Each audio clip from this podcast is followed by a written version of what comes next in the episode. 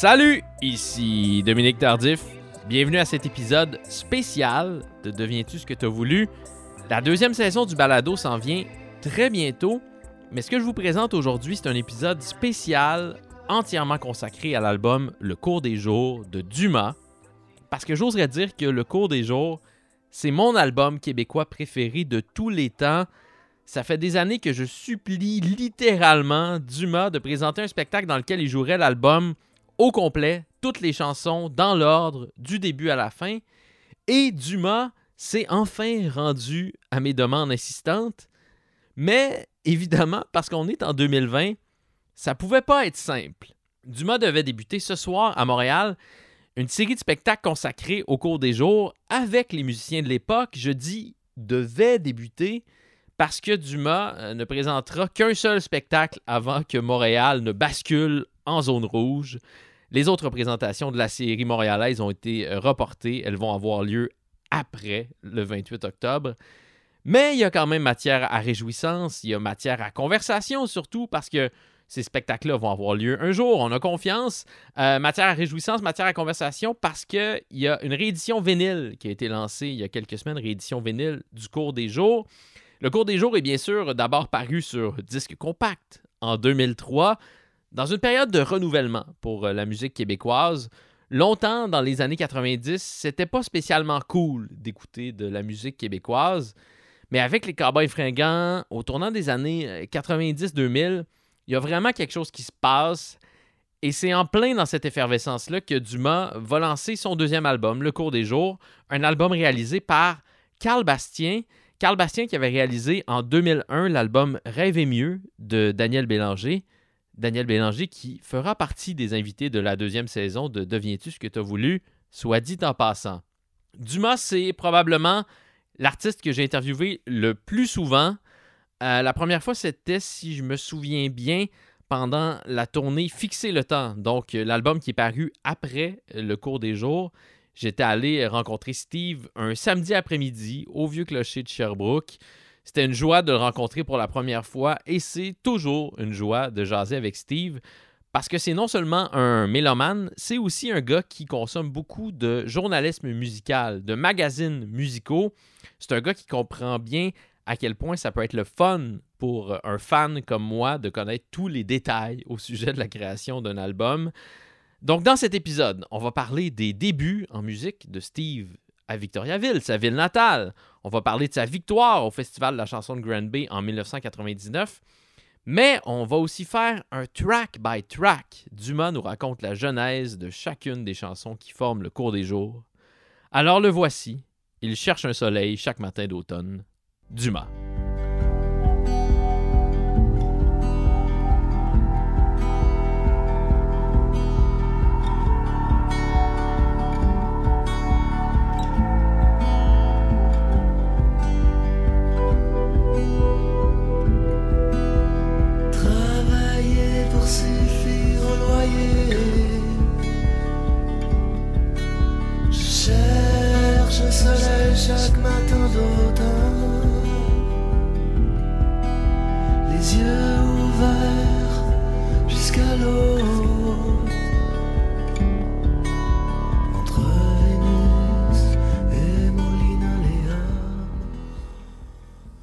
Réalise aujourd'hui l'entrevue que, que, je rêve de faire depuis le début de ma carrière de journaliste. Ah ouais. C'est-à-dire une entrevue consacrée euh, entièrement au cours des jours, ah, qui ne célèbre pas un, anniversaire particulier, mais qui est euh, réédité en vinyle. Ouais, absolument. Et que tu vas rejouer au complet sur scène. Ouais, ouais, qui était euh, au départ deux projets comme séparés.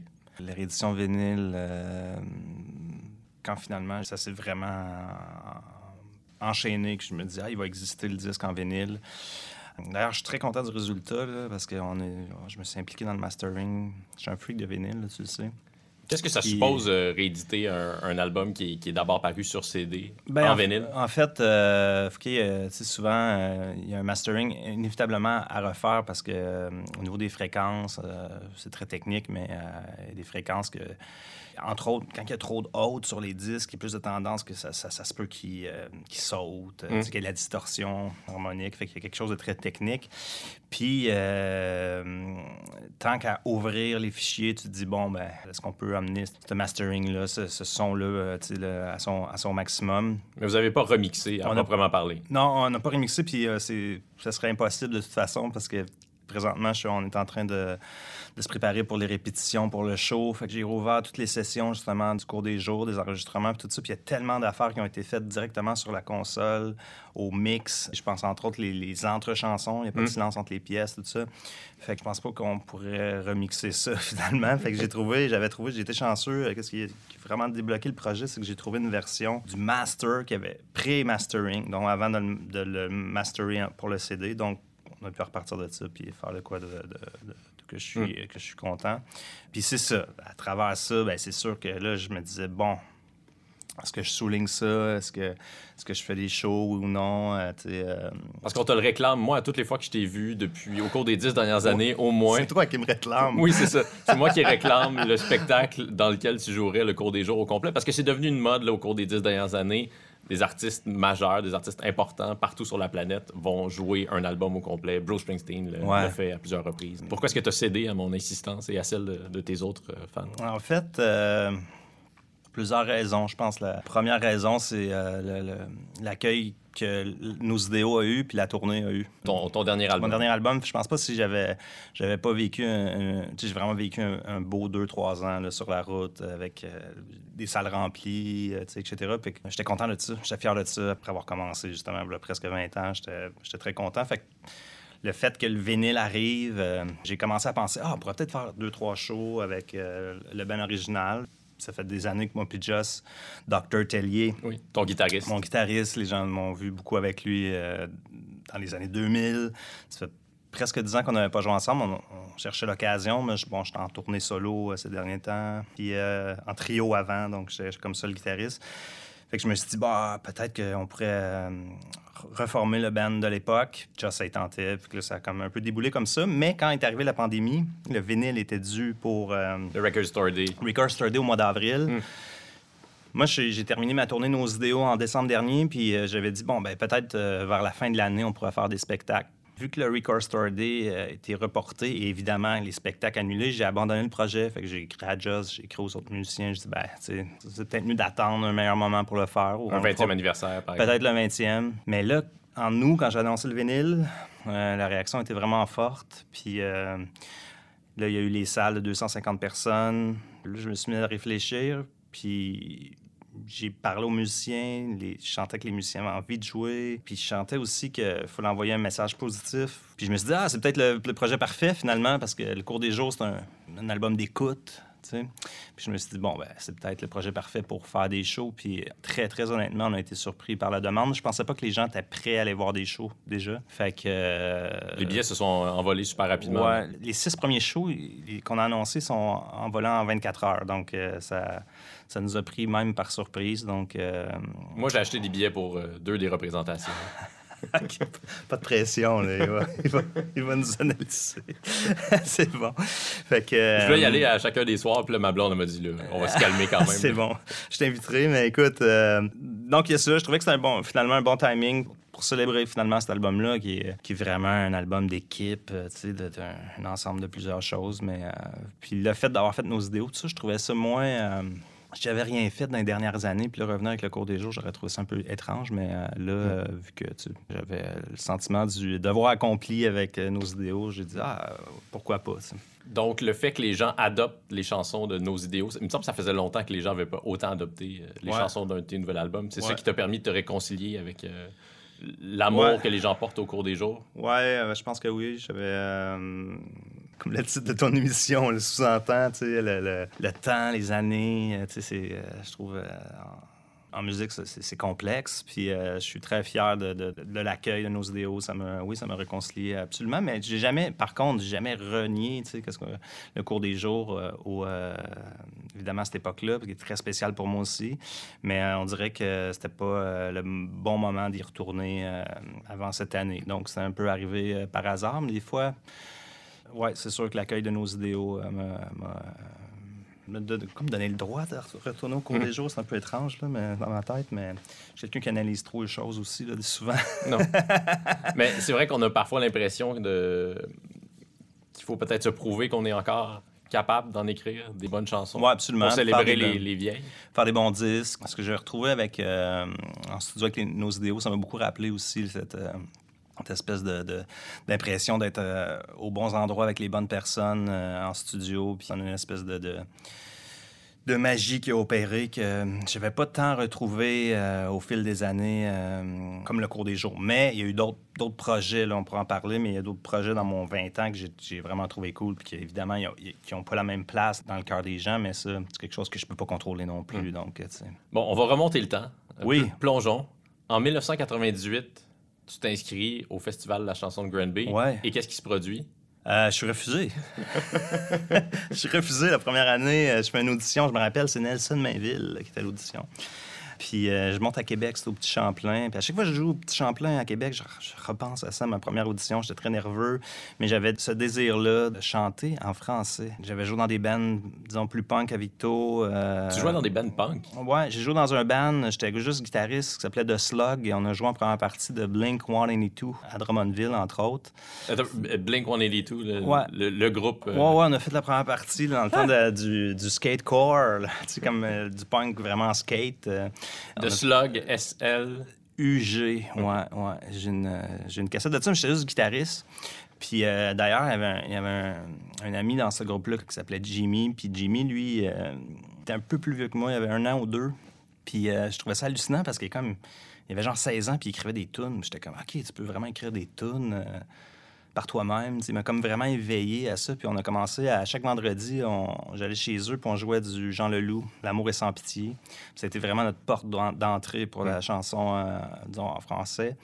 Jean Leloup, c'était avant le Dôme, là. Fait que, c'était... Il y a eu un long moment entre euh, l'album L'amour est sans Exactement. pitié Le et monde le Dôme. n'écoutait plus là, ça, Jean Leloup. Puis nous autres, on était comme là-dedans, on jouait ça sur le bord des feux. Le monde trouvait ça weird. Quelques temps après est arrivé le Dôme là, qui nous a donné raison. après ça, puis là, dans cette période-là, ben c'est ça. Je me dis, bon, je veux chanter en français, puis je deviens comme un peu... J'ai une fixation là-dessus parce que je me dis, c'est la seule issue pour moi, dans le fond, de...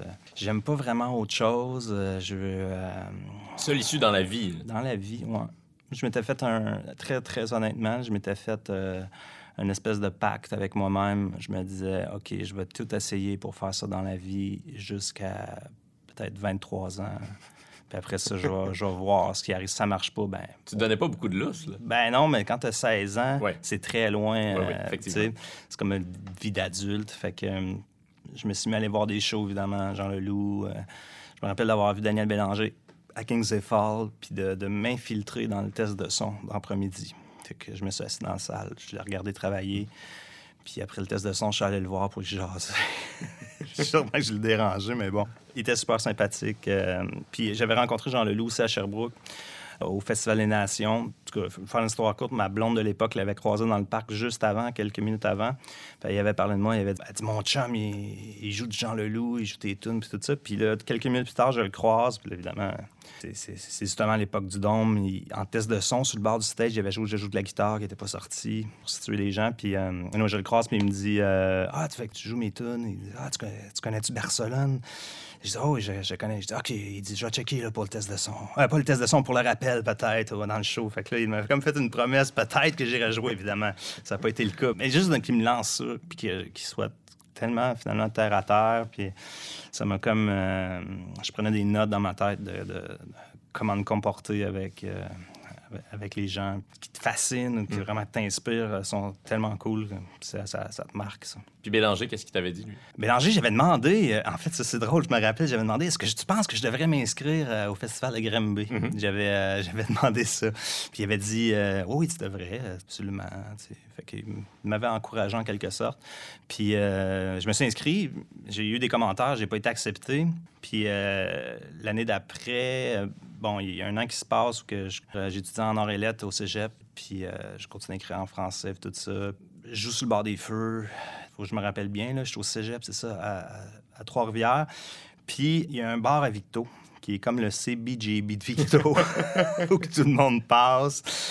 Je vais porter mon démo qui s'appelle Orchidée, qui est une cassette que j'ai faite sur mon 4 track chez nous. Même à cet âge-là, j'ai repensé à ça. Je me disais, c'est drôle, j'avais vraiment une discipline déjà d'écrire des démos. Mais je, je sais pas ce qui me drivait. tu sais. Je pense que c'est comme vraiment, comme je te disais, l'idée de. Pour moi, c'est ma seule issue. C'est comme, c'est ma seule. C'est le moyen de peut-être être heureux. tout ça, c'est comme, je, je veux faire de la musique, écrire mes chansons. euh, faire ce que Daniel Bélanger puis Jean Leloup font et aussi euh, tout ce qui est mes idoles de, de- de musique grunge qu'on a souvent parlé. Euh, euh, J'écoute à l'époque, à cette époque-là, beaucoup d'Oasis. Puis dans Oasis, il y a ça, il y a cette idée-là de sortir de son, euh, De son sa milieu, vie, de son milieu. Puis de, C'est pas devenir un prolétaire comme son père. Exactement. Ou euh, dans mon cas, comme qui est le même cas que les frères Gallagher, mon père était pas là, Ouais. il était alcoolique. J'ai j'ai vécu quand même une, une enfance euh, très, très particulière, assez rough. Souvent, je pense à ça quand j'ai vu ton titre, Deviens-tu ce que tu as voulu? J'étais comme, hé, tu sais, euh, moi, je pense que, en tout cas, à cet âge-là, c'était comme, faut que je fasse de la musique. C'est la seule chose que je pense qui peut me sortir de ça. Fait que je pense que c'était ça qui m'a beaucoup, beaucoup motivé. C'est ça qui a eu une, espèce de feu. Puis là, c'est ça, je reviens au CBGB de Victo, au lieu de Saint-Pierre, ben c'est ça. Je vais porter ma cassette. et, euh, OK, parfait, ben on te book euh, les quatre prochains dimanches d'avril. Puis là, je fais, all right. C'est tes premiers shows en solo. Ouais, exactement. Puis j'ai pas assez de tunes. Puis là, j'ai écrit euh, Miss Ecstasy, puis euh,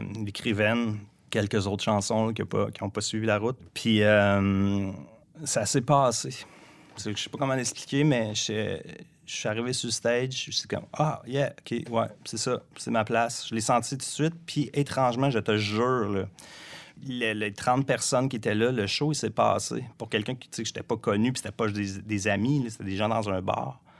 Ça a marché. Puis le show après, il y avait plus de monde. Le troisième soir aussi. Puis le quatrième était plein. Puis c'était quand même 100 personnes. Fait que le mot s'est passé. Puis ça, je me l'explique pas encore. Mais je pense que j'avais cette, espèce d'aura-là.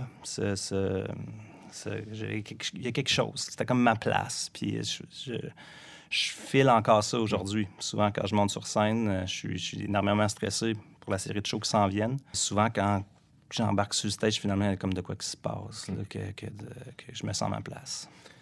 Donc, tu te réinscris à ce moment-là au Festival de la chanson de Grand Bay pour leur dire Vous allez voir, là, vous n'aurez pas le choix de m'accepter. Je refuse de m'inscrire. Ma mère, elle me dit non, non, je vais te le payer. Ma mère, elle devait sentir de quoi aussi. Une chance qu'on a nos mères. hein. Absolument, absolument. Ma mère, elle a confié à ma, ma blonde de quelques années, puis ça m'a surpris parce que je ne savais pas. Elle disait, ah, euh, avant d'avoir Steve, euh, je regardais dans le ciel les étoiles, puis j'ai souhaité d'en voir un comme Elvis. C'est que- Wow. C'est un peu ça qu'elle a eu, finalement. Mais anyway, fait que c'est ça. Puis C'est weird parce qu'il n'y a pas de musique chez nous, il n'y a pas de disque, il n'y a pas de. c'est- comme un- plus un sentiment, on dirait. Puis elle m'a inscrit, puis là, je suis accepté. Puis à partir de là, ça a été très, très vite. là.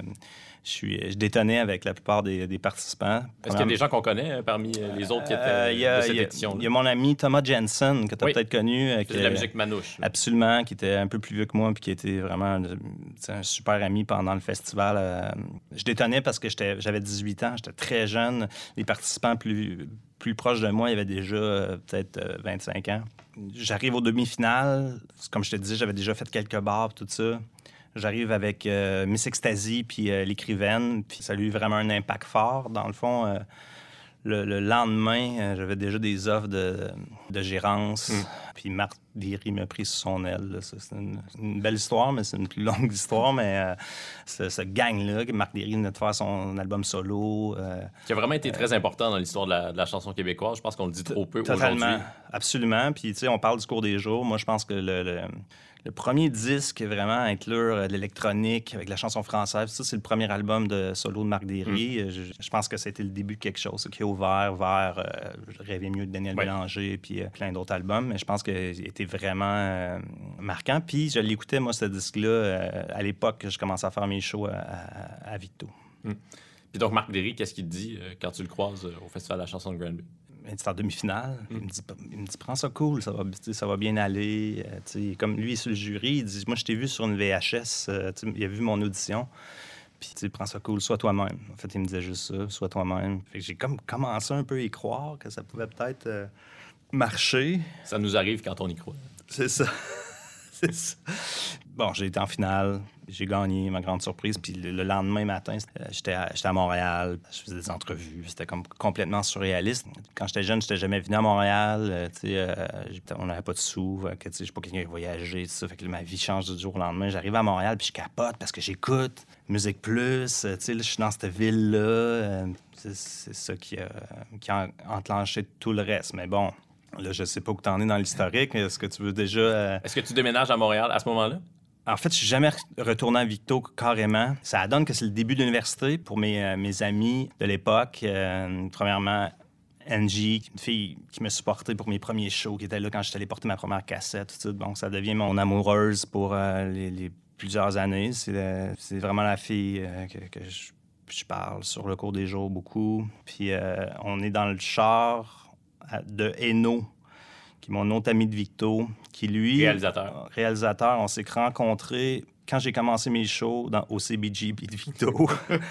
il me dit Tu veux que je prenne des photos que je filme? Je ne connais pas trop. Je dis Ben ouais, let's go. Puis il fait un film aussi euh, expérimental. Puis je, suis- je suis acteur dedans. Dans cet été-là, là, ça bouge. Là, cet été-là, c'est bouillonnant. Puis là, au mois de septembre, ben là, c'est à Granby. Je gagne. Le lendemain, je suis dans son auto avec Angie. Lui, il déménage à Montréal là, pour euh, étudier à McGill en cinéma. On embarque, on- je me rappelle, on, monte, on part de Granby, on monte à Victo, puis on n'est jamais retourné dans le fond. de- on est retourné, mais je veux dire de façon symbolique. On est, depuis ce temps-là, on est. on-. C'est derrière vous à partir de ce moment-là. Absolument. Puis Eno, ben, euh, pendant toutes ces années-là, euh, on est toujours en- ensemble. Il vient filmer en studio, etc. Finalement, il fait son chemin comme réalisateur de vidéoclips. là. Les, les gens, ils savent pas, mais c'est lui qui a fait tous les, les clips des trois accords par la suite. Pl- Plusieurs clips de, de. Malajube, des cowboys fringants. euh, Et puis, les tiens, qui- du son premier clip qu'il a fait, c'est Gère, justement. ouais. C'est- pas pire comme premier clip. c'est pas pire. Ça a pris du temps, il a fait vraiment. Il, euh, il voulait, en fait, c'est lui, il voulait comme travailler avec d'autres mondes avant de travailler avec moi, pour pas que le monde dise, bah, ouais, c'est son ami, vraiment comme fait d'autres clips avant qu'on travaille ensemble. Donc là, tu enregistres ton premier album. Si tu as plusieurs offres à ce moment-là, pourquoi est-ce que tu choisis de signer avec euh, Taka? En fait, euh, j'avais euh, plusieurs offres de gérance. Mm. Puis euh, ma gérante que je choisis, c'est Brigitte Matt, euh, qui est la gérante de Marc Derry à l'époque. Qui me, j'ai vraiment comme une, une bonne vibe avec, euh, parce que j'aime beaucoup Mar- Marc Derry, son album solo, tout ça. On a un genre de coup de foudre euh, professionnel. Fait que, puis elle, ben, elle faisait plusieurs années qu'elle travaillait évidemment avec Audiogramme parce qu'elle était, elle s'était aussi, aussi occupée de, de, de Zébulon, etc. Puis ça fait longtemps qu'elle veut travailler avec Taka. Fait que, on est attiré par là. Puis il y a aussi France d'Amour qui m'a vu à la finale de Granby puis qui est me vendu à Marc Lazare, qui est le, président de, Taka à l'époque. Faut situer, là, je suis quand même très jeune, j'ai 20 ans. euh, puis j'ai un contrat de disque. là. À l'époque, c'était tellement quelque chose, mais, mais je sais que ça peut être nébuleux pour les gens aujourd'hui. parce qu'on est tellement... Juste un disque, ça peut être nébuleux Oui, pour les gens absolument. Puis on est très, euh, on a la capacité aujourd'hui d'être euh, très indépendant, Ouais. de, de, de- de s'autoproduire. euh, il y a plusieurs ressources pour ça. Puis même la technologie nous aide pour ça. Mais à l'époque, il fallait vraiment un contrat disque pour faire un disque, pour être distribué, etc. Marc Lazare, j'ai j'ai toujours aimé, je l'aime encore. C'est quelqu'un qui, qui a cru en moi. Puis lui, c'était drôle parce que son label, il y avait, bon, il y avait Kevin Parent, entre autres, là, qui avait été euh, énorme, tout ça. Puis Grande, grande star, ouais. Puis il était très orgueilleux, euh, Mark. Il nous répétait ça souvent après que j'ai signé puis que ça devienne un ami puis tout ça. Mais lui, son but était précis, OK? Parce qu'il y avait un, un line-up d'artistes. Uh-huh. Puis c'était quelqu'un de très... Il était très cultivé au niveau de la musique. Il tripait sur Elvis Costello. Puis, on pouvait parler de musique. Puis... Mais il y a quelque chose qui n'avait pas réussi dans sa carrière. C'est d'avoir un artiste qui fait le front du voir, OK? puis qui a une espèce de cred à Montréal, euh, puis tout ça. Puis il m'a spoté. C'était ça qu'il voulait, tu sais. Qu'est-ce que je- T'avais bien spoté parce qu'il me semble que t'as figuré en une du voir à plusieurs à reprises. plusieurs reprises, mais euh, il y avait ça en tête. Après ça, bon, on est parti avec ça. J'étais avec Alain Quérion de Zébulon. et J'ai fait de la pré-prod. On travaillait tous les jours pendant comme 3-4 mois. C'est un batteur, mais c'est aussi un réalisateur. Ouais. Il a beaucoup travaillé avec Daniel Bélanger. Oui, absolument. Puis il fait beaucoup partie du, du disque solo qu'on parlait tantôt de Marc Derry, avec des samplings, tout ça. C'était un, des premiers à Montréal. Il y avait beaucoup d'échantillonnage, tout ça, fait que je trouvais ça cool. Puis euh, le label, le label, il y avait une fille qui s'appelait euh, Isabelle Chevrier, qui tripait sur euh, Joseph Archer, qui m'a influencé, puis elle, m'amenait des CD, puis tout ça. Puis elle, elle, tri- elle tripait sur le travail de Carl Bastien. C'est là que le lien s'est fait. C'est par Taka, finalement, que, que j'ai rencontré Carl Bastien. Qu'est-ce qu'il avait fait avant, Carl Bastien? Carl Bastien, ben moi, quand je l'ai rencontré, euh, j'avais Echo qui travaillait sur un projet euh, étrange avec Daniel Bélanger, qui était des Flabox, mais qui est sorti plusieurs années plus tard. Mais je pense qu'il avait entamé le travail. Son euh, album de Spoken Word euh, assez étrange. Très, très absolument. bon absolument. Puis Carl, euh, ça va faire la loupe avec 1998, mais là, je comprends que je l'ai déjà vu sur scène parce que c'est lui qui jouait du clavier avec Jean Leloup pendant Les Fourmis. Mm. Fait que là, moi, c'est comme, wow, OK, c'est comme. Puis, je comprends aussi qu'il est comme dans la zone. Je suis déjà assez mélomane à l'époque, j'écoute beaucoup de trucs, puis qu'il est comme dans la zone. Il, il est ami avec Kid Koala. Hmm. Producteur de musique électronique. Absolument. Fait qu'il y a toute cette, zone-là. Puis on commence à travailler ensemble. Puis à un moment donné, James DeSalvio débarque.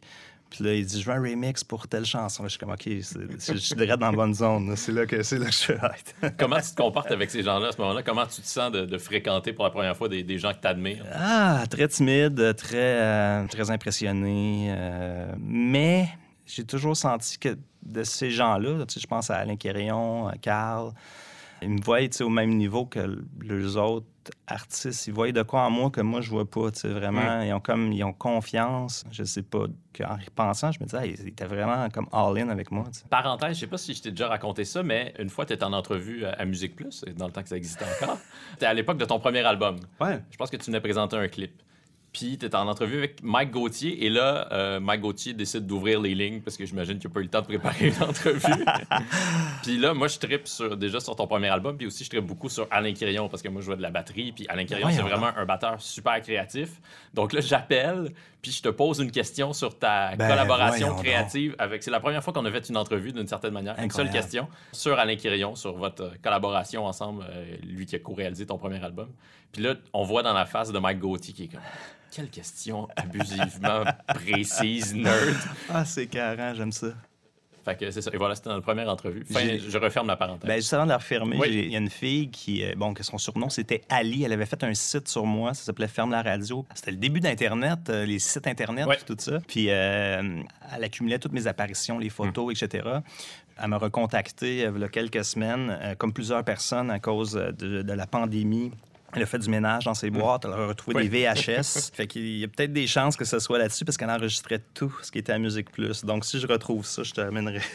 La te- fameuse question copie. que je t'ai posée au sujet d'Alain Quirion. Donc, Alain Quirion et Carl Bastien co-réalisent ton premier album. C'est comment l'enregistrement de ce premier album-là, qui va connaître un, un certain succès? Ouais. Il y a des chansons que- qui font encore Mhm. partie de ton répertoire là-dessus, Ouais. mais on dirait que tu n'as pas encore tout à fait trouvé ce que tu cherches à faire, Non. comme tu vas le trouver sur le cours des jours. Absolument. Euh, tu sais, dans le fond, euh, j'ai souvent parlé, mais Alain Carrion m'impose vraiment une discipline à chaque jour. Ça, j'hallucine parce que je suis comme, waouh, OK, c'est comme ça qu'on fait des, euh, des disques ou euh, les, artistes musiciens travaillent. C'est qu'à chaque jour, tu rentres au local ou au studio puis tu sors des idées. On, travaillait des démos, puis à un moment donné, ben, j'avais plus de chansons. Ben, il était comme, ben, écris-en une demain, on va travailler demain soir. Euh, qu'il m'impose une énorme discipline que j'ai gardée aujourd'hui. Dans le fond, ça m'a comme inculqué une façon de travailler que j'ai continué à utiliser. Là, on amenait ça au studio à Carl, puis là, tu tu te cherches, tu te dis qu'est-ce que tu veux faire comme musique? Fait que là, évidemment, je suis en français, bon, tu je chante en français. Puis c'est quoi les albums que t'écoutes, puis tout ça. Puis tu à Carl, je me rappelle que les albums, entre autres, que j'avais en- emmenés, je pense qu'ils ont vraiment influencé. Ça l'a marqué parce que je pense qu'on a continué. C'était le début du chemin vers le cours des jours.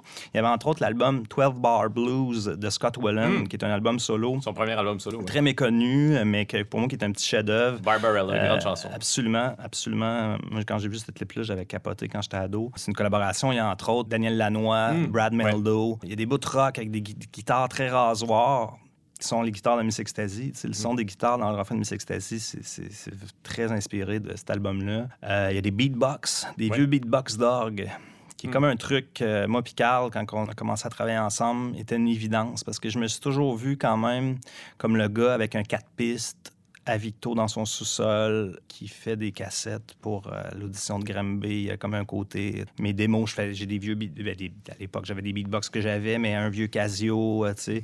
On, voulait continuer ça, mais Ouais. emmener ça. euh, Sur le cours des jours, souvent, c'est comme si on entendait en même temps la version démo et la version finie de la chanson. Oui, absolument, absolument. Il y a, Carl il avait un respect pour ça. Ça a été comme une, une espèce de piste qui était un, un point de départ. Mais en général, sur ton premier album, c'est quand même plus léché. Ouais, parce que crime, euh, tu cherches un moyen de breaker, de, de comment qu'on va sortir ça. Puis les autres, ils avaient vu quand même, avec Miss Ecstasy, que j'étais capable d'écrire des refrains accrocheurs, etc. Fait qu'on on pousse ça. Puis oui, c'est plus léché, absolument. Puis euh, ça a divisé les gens un peu, parce qu'il y a des gens qui m'avaient connu à Grimby, plus l'écrivaine, euh, chansons à texte. euh, puis là, il y a un côté plus pop, mais qui qui n'a pas été imposé. C'est ça qui est weird. C'est comme on cherchait de quoi. Tu sais, de, de- je trouvais qu'avec Carl, je me disais, ah, tu sais, OK, la musique que j'écoute, que sur mes CD, lui, il peut, il peut l'amener là. Fait que là, j'essaie de trouver l'équilibre entre le, le- le côté français puis euh, ce genre de musique-là. ouais. Est-ce que tu as été satisfait par l'accueil de ce premier album-là? Bonne question. Écoute, ça allait tellement vite. On dirait que tu, tu me dis ça, on dirait que j'ai comme premier appart, tout ça. Euh, j'étais satisfait pour une chose, c'est que j'étais à la Musique Plus, tu comprends? J'avais un clip. euh, c'est le premier clip de New Film qui est devenu dans ces années-là une grosse boîte de production de clips avec Maxime Giraud, qui était un réalisateur, de, Oui. de- évidemment, puis Sarah Michara, qui est une super DOP. C'était, un- c'était son premier clip. Fait que tu sais, on est dans la jeunesse, c'est comme, OK, tu euh, travailles avec d'autres mondes, etc. Ce que j'ai trouvé plus difficile, c'est, mettons, quand je suis parti en même temps faire des shows, là, je suis comme, oh, il n'y a pas personne. C'est plus ça. Mais quand j'étais à Montréal, À Matane, devant quatre personnes. Exactement. Ça, j'ai trouvé ça rough. Mais euh, à Montréal, tout ça, j'étais dans le feu de l'action. Puis, écoute, ça s'est enchaîné tellement vite parce que le, le disque, mettons, est sorti en mai 2001. Le clip de Miss Ecstasy en septembre 2001. On est revenu euh, le 6 septembre, je me rappelle, de Las Vegas. là. on avait tourné ça. Anyway, Attends, mais la fille là, de- du clip de Miss Ecstasy, est-ce qu'on Oui. sait, ce que- est-ce qu'on sait ce qu'elle est devenue? Oui, écoute, Sarah Jane est, est devenue euh, est prof de plongée sous-marine dans le sud. Je trouve que ça convient très bien Ouais. à, ce que j'imaginais. Puis euh, on a fait un clin d'œil d'ailleurs dans le clip de Je ne sais pas. On voit les lèvres d'une fille au début qui, euh, qui enregistre ou parle au téléphone ou qui enregistre quelque chose sur une cassette. Puis c'est euh, Sarah Jane qui Hmm. était là. Anyway. Donc, ça va très vite. À quel moment tu commences l'écriture de, de ce qui va devenir le cours des jours? Ben, c'est ça qui est drôle parce qu'écoute, hier, je savais que je m'en venais de voir. Puis là, je dis, ah, je vais essayer de situer les choses. Puis là, j'ai ouvert Hmm. mon Dropbox où j'ai comme toutes les démos de l'époque. Ce que j'ai commencé avec euh, Alain Carillon, cette espèce de discipline-là, j'ai comme jamais arrêté finalement. Fait que euh, ça fait que, mettons, Vénus était dans le show du premier album. Mm. Puis euh, ce qui est arrivé aussi, qui, qui est très, très important, c'est que ma, ma gérante de l'époque, Brigitte, juste avant que l'album sorte, a décidé de faire une autre carrière. Fait que euh, j'ai changé d'équipe juste avant que le disque sorte. Je me suis retrouvé rapidement avec... euh, ben, j'ai- choisi, j'avais quelques options. Puis je suis allé avec la tribu, qui à l'époque... Commencer à travailler avec les Cowboys fringants? Oui, absolument. D'ailleurs, c'est ça qui s'est passé. J'avais- pas beaucoup de spectacles puis tout ça, mais les cowboys, ils m'invitaient. Puis, euh, puis là, je chantais de quoi qui se passait dans la musique québécoise, avec, le, Break Syndical. Je chantais qu'ils s'intéressaient de plus en Ouais. plus à la chanson québécoise, à la chanson francophone. Il y avait une espèce de retour. Une nouvelle chanson. Les Cowboys arrivaient de la marge. Ça, on s'en souvient Absolument. assez peu euh, aujourd'hui aussi, mais ils arrivaient vraiment de la marge. Ils avaient fait leurs premiers albums avec euh, Indica, l'étiquette de, de. Absolument. Puis on avait vraiment l'impression d'écouter un groupe. euh, on écoutait de la musique alternative quand on écoutait les Cowboys fringants. L'époque. absolument, absolument. Puis cette équipe-là, qui travaille aussi avec les Cowboys, les autres, ils ont comme une philosophie, c'est de faire des shows, tu sais. Fait que euh, les, les Cowboys faisaient beaucoup de shows. euh, il avait, ils s'occupaient à l'époque du cabaret musical sur Saint-Laurent. Fait que là, je, je- je me retrouve à avoir mes accès là aussi. Fait que je vais voir des shows. Quand, je- quand il y a des shows, j'y vais. Fait que pour moi, c'est mon université. tous les soirs. Oui, absolument. Fait que c'est comme mon université. Je vais voir des shows. J'écris des chansons. Puis euh, ce que j'écoutais hier dans les démos, c'est super intéressant parce que je m'aperçois que je me suis pas encore trouvé au niveau de la voix, puis même au niveau des textes. J'ai écouté le premier disque. C'est difficile. Ben, c'est comme, c'est euh, c'est chargé, tu sais, c'est chargé. Euh, je- Là, je me rends compte que les, les premiers démos sont un peu comme ça. Puis euh, il y a un travail d'épuration qui, qui s'est fait. Euh, en beaucoup dans les textes. Ouais, l'automne 2002, là, j'arrive avec toutes ces démos-là. Ça fait pas longtemps, ça fait même pas un an que le clip de Miss Ecstasy est sorti. Puis là, je commence à être en pré-prod pour l'album euh, Le cours des jours. Puis la raison est simple, c'est que je pense que mon équipe attribue sont comme OK, l'album il est cool, le premier disque, mais euh, on est capable de faire un meilleur disque que ça. Ils croient en moi. Puis c'est un peu eux autres qui push un peu euh, Taka à abandonner finalement le premier disque puis essayer de faire un nouveau bet euh, avec quelque chose peut-être de plus champ gauche, parce que les autres sont champ gauche. Ils travaillent avec les cowboys, ils travaillent Avec les chiens. Exa- Exactement. Puis euh, c'est plus cette optique-là. Fait que là, moi, je me mets à visualiser aussi, ah, les shows, OK, le cabaret, tout ça. Ça a eu un certain impact. Puis euh, ils ont une très bonne oreille pour le démo. Ils m'ont aligné, je pense pas aligné dans le sens qu'ils m'ont nourri de disques à écouter, de, de shows à aller voir, tout ça. Puis je pense que ça a eu une- un, un bon impact. C'est quoi les shows marquants que, que tu as vus à cette époque-là? Ben, je veux pas me tromper dans les dates, là, mais euh, je me rappelle les shows cabaret que j'ai vus, entre autres. Ben, tu parlais des chiens. Moi, La Nuit dérobée, ça a été une Oui. grosse influence. Là. Ce disque-là, je l'écoutais quand j'écrivais les cours des jours. Je me rappelle euh, Calexico, Hmm. grosse influence aussi. Tu sais, je pense que Ouais. euh, j'ai toujours. Arizona. euh, Exactement, Ouais. c'est ce que j'allais dire. Je pense que j'ai toujours aimé le côté, euh, le, le désert américain, etc. Ça a toujours été un peu là, mais je pense que Calexico, je l'écoutais beaucoup. Peut-être un autre dossier, parce que ça a peut-être moins rapport avec le disque cours des jours, ça va avoir plus rapport avec les shows. Tout ce qui est Cali, tu sais, cette scène-là franco- Mm. française aussi à l'époque qui est très forte, ça va, ça va avoir une grosse influence pour moi, mais surtout pour euh, les spectacles. Parce que Cali habite la scène de façon tout à fait électrique. là. Absolument, absolu- absolument. Ça m'a fait comme, OK, on peut aller jusque-là. J'aime beaucoup Thomas Person aussi à l'époque, mais ça, je l'écoutais déjà à Victo. Aussi BGB de Victo, qui d'ailleurs passait juste de la musique en français. Fait que là, t'entendais du Rachid Taha, t'entendais euh, Thomas Person, mais t'entendais pas ça ailleurs, tu sais. Fait que ça, ça a été une sacrée bonne école aussi.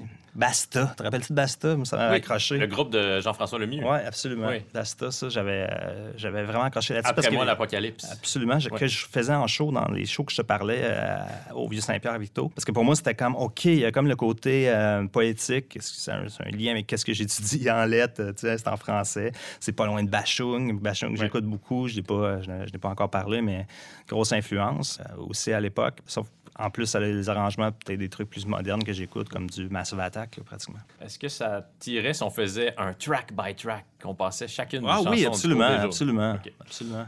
La première chanson à proprement parler de l'album, c'est Le cours des jours. Ouais. Puis là, on va à la rencontre dans cette chanson-là d'un gars qui vit la nuit, Ouais. visiblement, qui cherche un soleil chaque matin d'automne. T'étais dans quel état d'esprit, donc, euh, à cette époque-là? euh, Steve Ah. Dumas, le, le jeune homme?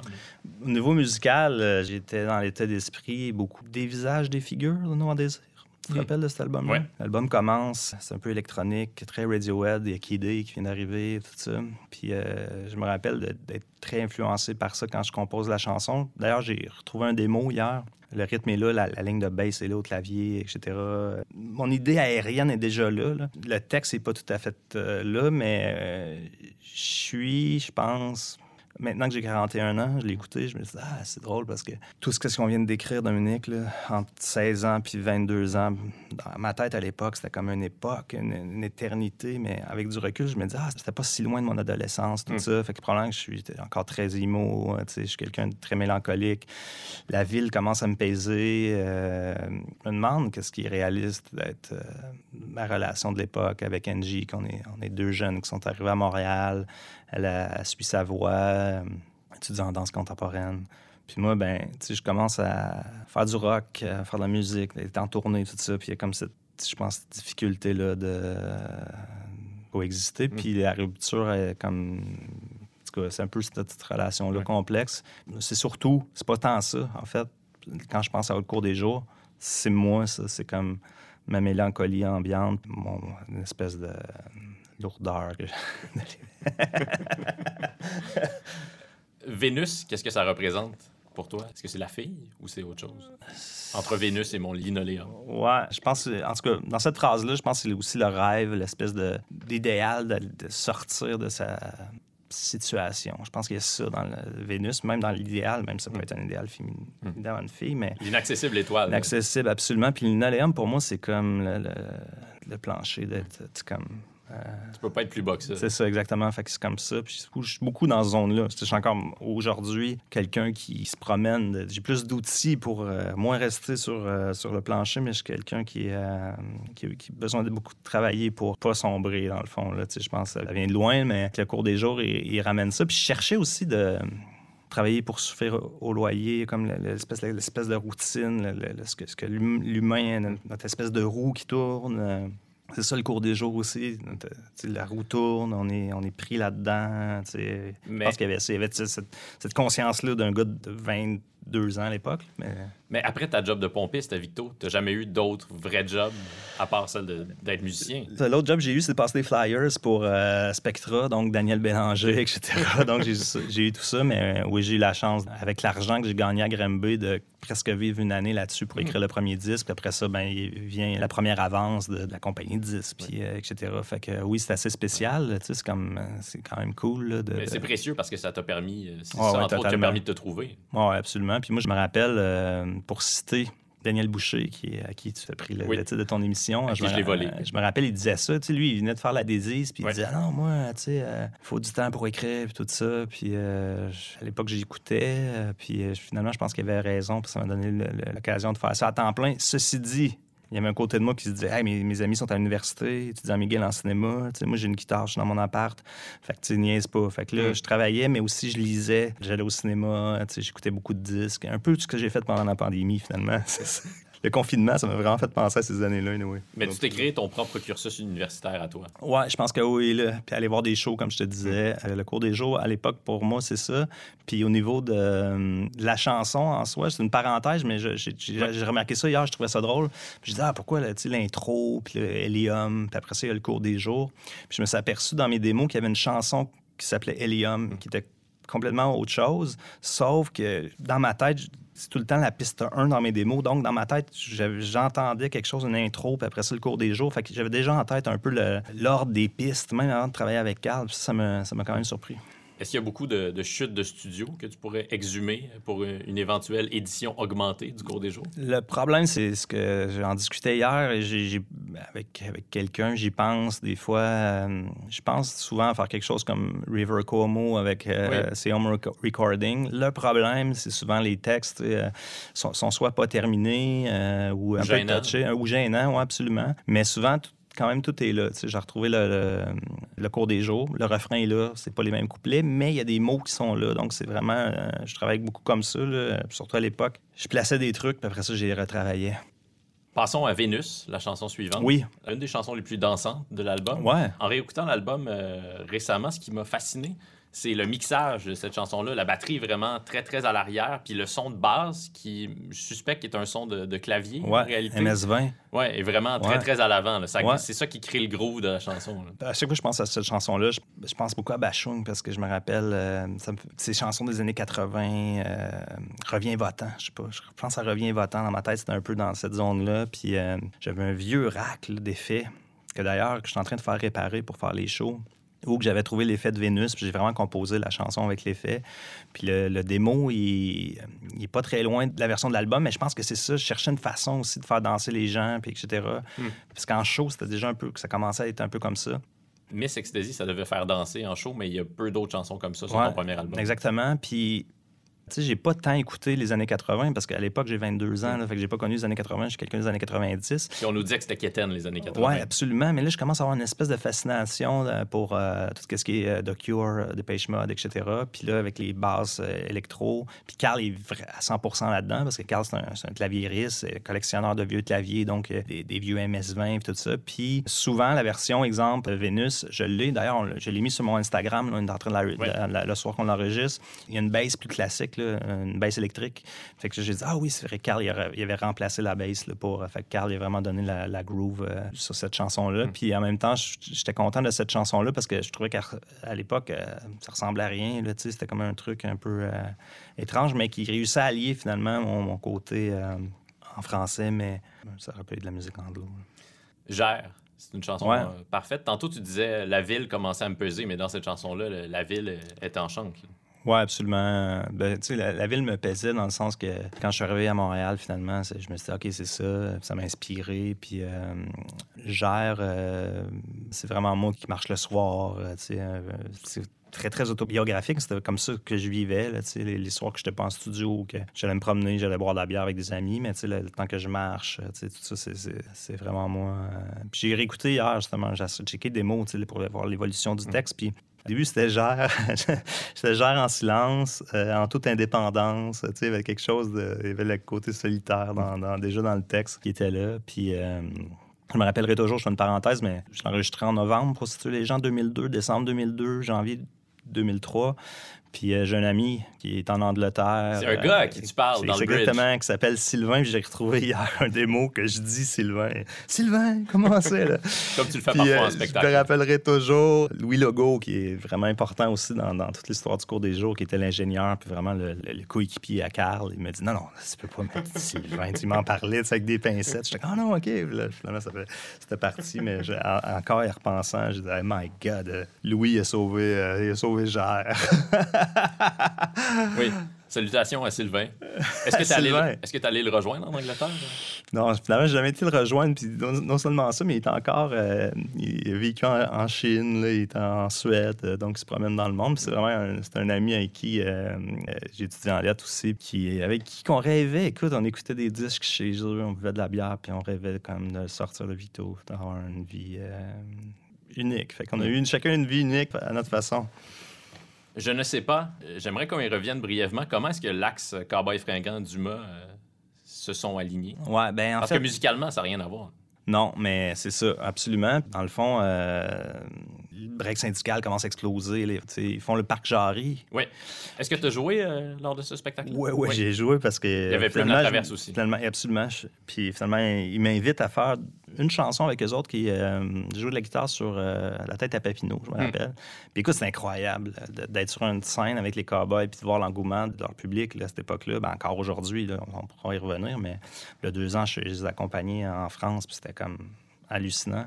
Fait que euh, c'est de même un peu que ça se passe. Puis finalement, ben, euh, on se croise dans les shows, comme on a un peu la même famille euh, d'équipe, là, tu sais. Fait qu'on se croise au cabaret, etc. Euh, Marie, elle, elle devient une amie, tu sais, vraiment. Puis La elle- violoniste. Ouais, absolument. Je ne sais pas, elle est déjà enregistrée à l'époque avec justement NG que je vous parlais tantôt. Puis très inspiré de Mickey 3D, faut pas que j'oublie. J'écoute Oui. beaucoup Mickey 3D aussi à l'époque. Je trouve que Mickey 3D, c'est. euh, J'aime beaucoup les, les textes, puis euh, justement les arrangements un peu électro, tout ça. Quand j'y repense à Je ne sais pas, quand je repense à Gère, je dis, ah, il y a du Mickey 3D aussi là-dedans, qu'il faut pas l'oublier. Fait que là, Marie. je me dis, ouais, je peux pas lui demander que- qu'elle vienne juste en studio pour dire une phrase.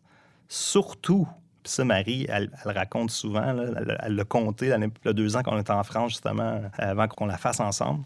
Moi, j'ai pas terminé mes textes. Fait que là, souvent, il n'y a pas de paroles sur mes chansons. Fait que, puis souvent, je sais pas pourquoi, mais tu sais, j'invente un langage. Mais Oui. souvent, paraît-il que je disais Paris d'or, puis des trucs du genre, ouais. C'est comme ce qu'on appelle du. euh, Du yaourt? Absolument. Fait que c'est comme des syllabes, etc. Puis là, fait que je me dis, mon Dieu, je peux pas envoyer la chanson, la faire écouter, tout ça, ça marche, ça peut pas marcher. Puis là, euh, je pense à Avant l'aube, qui est comme une chanson que je- des fois, je me demande encore comment ça, ça elle a fait le disque. C'est un autre sujet. Souvent, je disais, quand on fait la version vinyle, on l'enlève, on va avoir vraiment le disque parfait. Mais bon, finalement, je l'ai laissé. J'écoutais du Johnny Cash dans le temps, c'est dans le temps des home Ouais. recording. là. J'ai comme un côté, euh, je sais pas. Anyway, fait que là, C'est ta fais- chanson country. On en reparlera. parce On n'est pas rendu là encore. Même Joss, euh, en, tout cas, en tout cas, whatever. Puis, euh, Vous allez devoir la jouer. là. Exactement, mais on se pose la question, ça le joue pas. Anyway.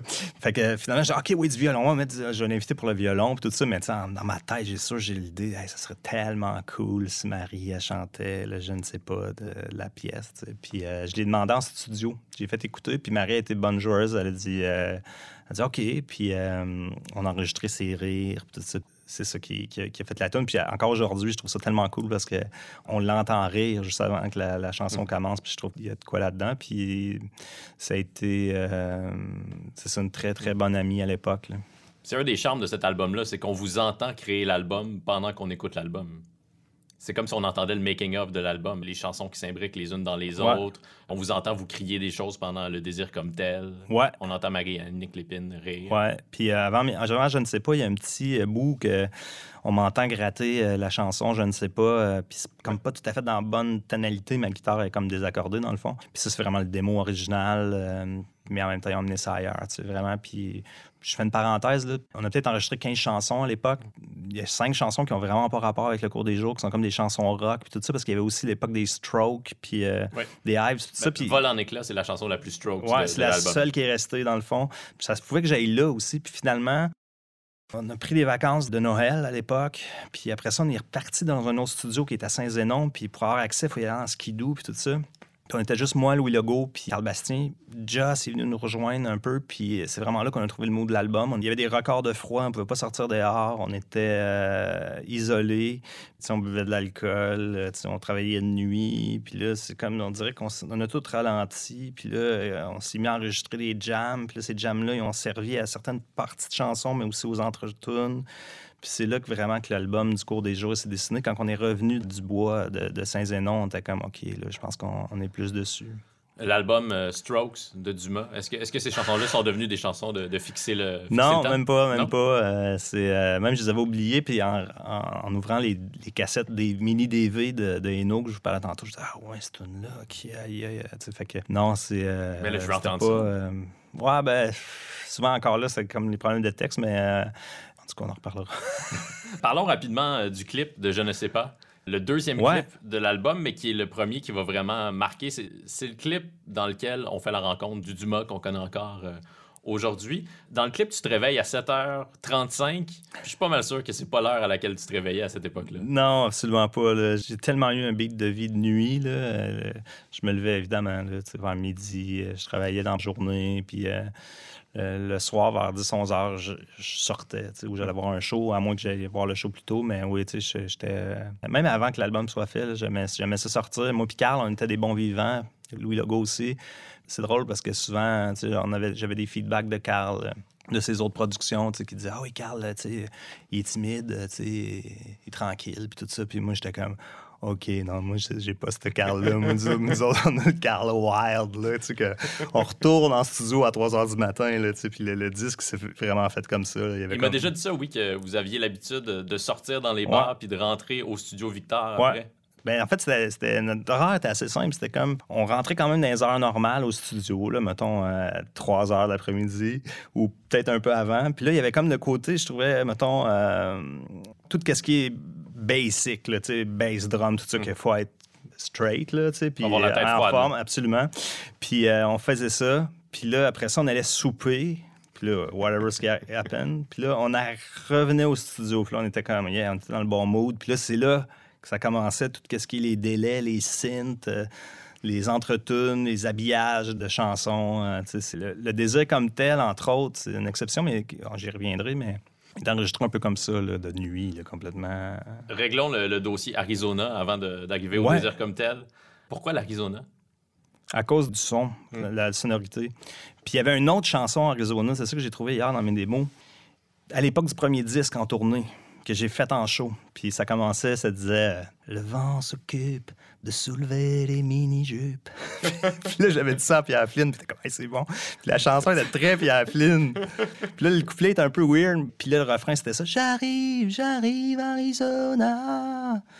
En tout cas, c'est une autre mélodie, tout ça, mais j'avais comme le truc Arizona. Puis là, après ça, c'est devenu plus proche de la version qu'on a, probablement à cause de mon amour pour Calexico, puis euh, tout ça. C'est drôle, dans le démo, en plus, j'ai mon petit Casio, fait que j'ai des sons, des genres de...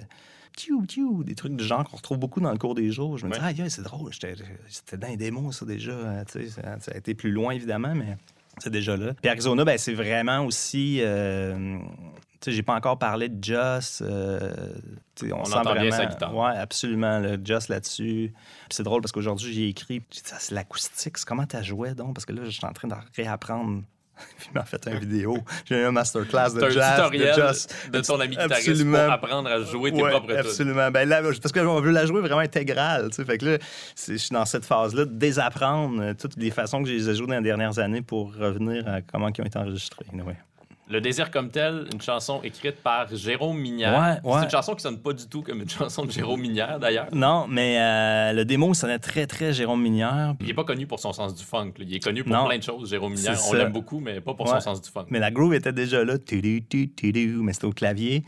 Je n'ai pas parlé tantôt, mais quand j'étais au cégep, justement, dans l'année où que je me suis euh, inscrit là, pour la deuxième fois à Granby, puis je jouais au CBGB de Victo, j'écoutais beaucoup de son premier disque, Mm. euh, La nuit éclaire le jour qui suit. J'adorais ce disque-là. Fait que quand on s'est retrouvés, en fait, dans- sur le même étiquette avec euh, les amis de la tribu, puis tout ça, j'avais hâte de le rencontrer. Puis euh, c'est même pas moi directement qui a demandé, là, mais j'ai fait demander est-ce qu'il n'y aurait pas une chanson, peut-être. Puis il m'en avait envoyé deux. Puis il y avait cette chanson-là. Je la trouvais bonne, mais je savais pas comment le- le- le- le- l'attaquer. Puis c'était un peu arrivé comme par hasard. Euh, le band était tout là, si je me souviens bien, pour euh, Vénus. Mm. Tu sais? Puis là, finalement, on je pense qu'il était comme canné, comme on dit, en tout cas. Puis là, on était sur le party. Puis là, quelqu'un, Carl au moins, qui a comme eu l'idée Hey, on a cette chanson-là de Jérôme, on l'essaye dessus. Puis à l'époque, Joss Justin Allard qui joue sur euh, le disque, puis Le Vincent. Vincent Réel qui, Oui. qui joue sur le désir comme tel. Faisait partie d'un groupe qu'on appelait les Bruns, les Bruns à gogo. Puis c'était comme une gang qui faisait comme du jazz funky, euh, puis jamais souvent, puis tout ça. Puis là, ben, il arrive, euh, je sais pas, minuit, une heure du matin, puis là, on sort cette tune-là, puis dans le fond, c'était comme plus à la limite pour s'amuser, sais. En tout cas, qu'eux autres s'amusent. Puis euh, ça a donné un, un jam de 15 minutes. Ben, ils ont jammé 15 minutes. Moi, je fais juste les voix. Après ça, on a reparti le tape. On a juste fait des overdubs de percussions, tout ça. On a coupé par après la, version à 9 minutes, mais la version originale est comme 15 minutes. Puis Jérôme, quand il l'a entendu, je pense qu'il a fait le saut parce comme, oh, ça, ça ressemble pas à, l'original. Mais euh, je- quand je le réécoute, cette chanson-là, je, je trouvais ça cool. C'est la première, d'ailleurs, chanson de la face C du vinyle. Puis je me dis, ah, c'est cool. Je trouvais que c'était une des chansons qui sonnait bien, mais surtout, pour moi, c'est comme une liberté. tu sais, C'est de la liberté, cette chanson-là. Quand je l'écoute, je trouve ça drôle que ça, ça s'est retrouvé sur un disque. là. Oui, c'est ça. Décider de mettre une chanson de 9 minutes sur un album, Ouais. c'est quand même une décision qui est, qui est lourde de signification. Ouais, là. absolument. On n'est pas en train de faire un album pop quand on fait ça. Non, c'est ça. Puis je te l'ai déjà dit, mais le- le- pour les gens qui écoutent, chez Taka, la, la- la compagnie de disques, euh, il y avait eu des changements de président, tout ça. Marc Lazare, que je vous ai parlé tantôt, était plus là. Fait qu'il y avait une espèce de, de mouvement qui a fait qu'ils nous ont un peu oubliés en studio. Puis qu'on a fait un peu l'album. Vous en avez profité. Ouais, on a profité. Puis on a donné l'album terminé à la fin, tu sais. Fait que c'est quand même drôle. Puis je me- on s'est fait dire, pas de single cet album-là. Puis euh, j'étais comme, ah, ben peut-être pas, je sais pas, mais tu sais, Il y en avait quelques-uns, finalement. ben, il y en avait quelques-uns, puis de toute façon, le premier disque était supposé en avoir des singles, puis ça n'avait pas marché. Fait que j'étais comme, ben, tu sais, on y va euh, all-in, puis finalement, le temps nous a donné raison. là. Pourrais-tu me parler brièvement du clip de Vol en éclats, qui est le premier extrait euh, du Ouais. cours des jours? Moi, c'est une chanson que j'aime beaucoup euh, parce que ça sonne comme une chanson des, des Strokes, effectivement. Mais le clip est vraiment très étrange. Ouais, c'est super bizarre, ça fait presque peur. Ouais, écoute. euh, On voit un gars avec un visage dessiné au dos de sa tête rasée. Ouais, ouais, ouais. C'est un, un concept de Max euh, Giroux. là. Mais tu sais, Max, euh, je lui faisais confiance. euh, Il arrivait, ah, j'ai une idée pour le, con- le clip, tout ça. Puis, ah, je tourne un, on tourne un truc en Super 8. Enfin, c'est un peu lancé euh, là-dedans. Le, le résultat, moi aussi, je l'ai réécouté. J'ai dit, mon Dieu, c'est étrange. Puis je me dis, quand il a donné, on a ramené ça au label, il devait se demander. Puis là, j'ai pas dit ça, mais Musique Plus. euh, même à l'époque du premier disque, ça joue pas à radio euh, tant que ça, mais Musique Plus, ils me supportent. C'est hallucinant, le cours des jours. Je pense qu'il y a cinq clips sur l'album, euh, un truc du genre. Fait que c'est comme ils nous ont supportés, comme on dit. Mais je sais pas quoi dire de plus de, sur le clip, sinon que moi aussi, je le trouve vraiment étrange. Puis ma coupe de cheveux aussi, je trouve étrange. euh, C'est presque mais- une coupe longueuil. c'est ça, absolument. J'avais vraiment les cheveux trop longs, mais bon, ça, c'est. euh, Qu'est-ce que tu veux, c'est l'époque, Ça se replace euh, un peu dans le clip de, de Je ne sais pas. mais je ne sais pas, je pense, justement, tu sais, je pense que le clip de, de éclat était tellement weird qu'on a dit, écoute, Maxime, là, faut faire un bon clip, puis tu sais, finalement, je ne sais pas, c'était comme vraiment un cool clip. Puis je pense qu'après, ça a été. euh, je tombais avec Eno euh, que Gère, si je me trompe pas. Mais c'est drôle quand tu y repenses que le label, ils savaient tellement pas s'il y avait un single sur le disque qui ont sorti Vol en éclat avant Ouais. Gère. Tu sais, quand tu y repenses, c'est complètement capoté. Tu sais, dans ma tête, je me dis Gère. c'est La comme- la... euh, Vol en éclat, qui est la toune la plus abrasive de l'album. Ouais. Absolument. C'est comme spécial quand même. Puis je me demande s'il n'y a pas un autre tune. Ah, c'est ça. Vol en éclat, je ne sais pas. Gère, c'était comme le troisième extrait. C'est spécial. Vision pornographique. On peut encore parler du jeu de, de guitare de Dr. Tellier qui est absolument magnifique sur cette chanson. Ouais, ouais, ouais. Ce que j'aime beaucoup dans cette chanson-là, il y a l'escabeau aussi. Quand le refrain, quand je fais Hey, on entend un. C'est comme euh, Carl est en feu en studio une nuit, puis il jouait de l'escabeau. Il y a vraiment beaucoup d'escabeau dans cette chanson-là. Quand on l'écoute, on l'entend. Puis là, c'est ça, c'est la grande Ouais. question. On amène-tu un escabeau euh, pour les shows à Tulip? Qu'est-ce qu'on fait avec ça? Ouais, super guitare de Joss, mais je me demande si c'est pas moi qui joue le riff. Mais bon, Ah. une question à avoir à, à parler avec. euh, on va pas avoir l'air de deux vieux monsieur qui s'estinent sur qu'est-ce qu'on a joué puis l'autre n'a pas joué, mais. mais euh, Ça pourrait rapidement sonner comme une conversation entre deux anciens membres d'Offenbach. C'est ça, exactement. Je me rappelle, j'avais acheté une vieille guild, une guild de 1967, je pense. Non, 60 1965, qui est vraiment la guitare de You Really Got Me de Kinks. Hum. J'avais acheté ça avec Joss. Pas cher, 600 pièces à l'époque. J'étais comme, wow.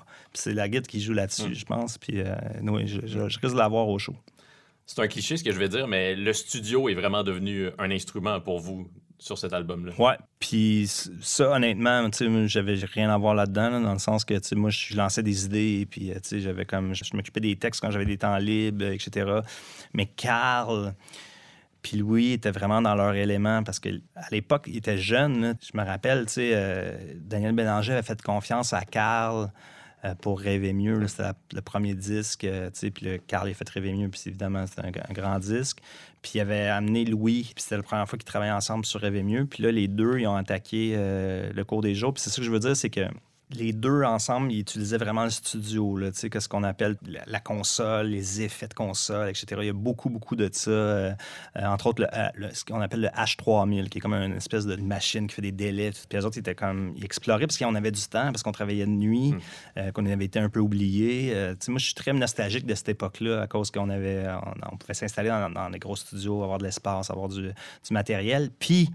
Carl avait le talent d'appeler les bonnes personnes.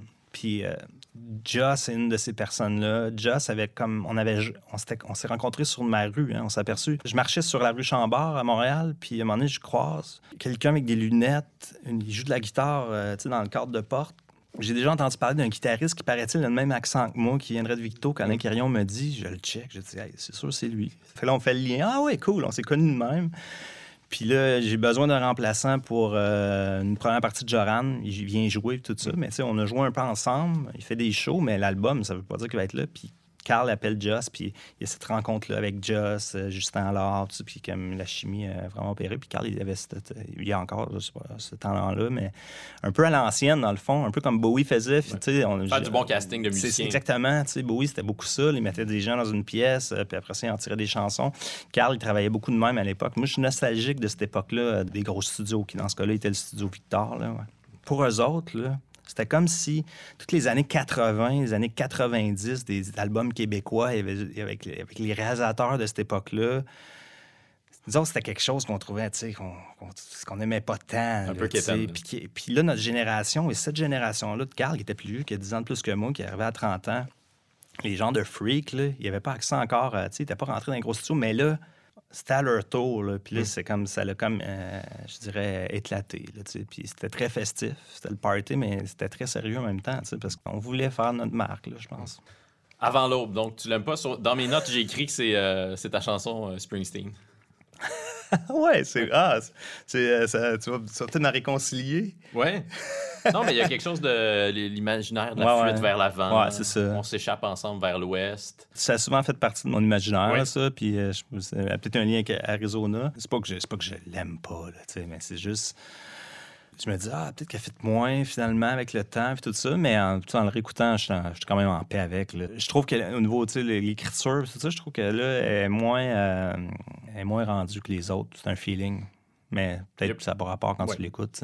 Moi, j'ai jamais pensé que c'était la, la moins bonne chanson euh, de l'album. Mais effectivement, si j'avais à créer mon cours des jours parfait en prenant certaines chansons du EP que tu as fait paraître pas longtemps après, Ferme la radio, peut-être que j'enlèverais Avant l'aube puis que je mettrais justement Ferme la radio ou 80. Tu sais, pour l'édition française, dans le fond, parce que le disque est sorti en France, j'avais enlevé le désir comme tel. Je me suis dit, pour faire de l'espace sur le CD, puis il y avait 80 puis Ferme la radio, qui sont deux chansons que, j'aime encore beaucoup. La dernière chanson de l'album, c'est euh, Linoleum.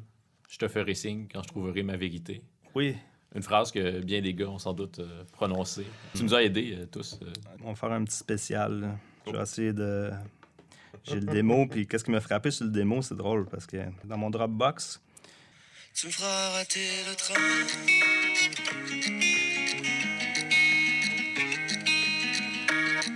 Il n'y a pas de parole. La groove est là.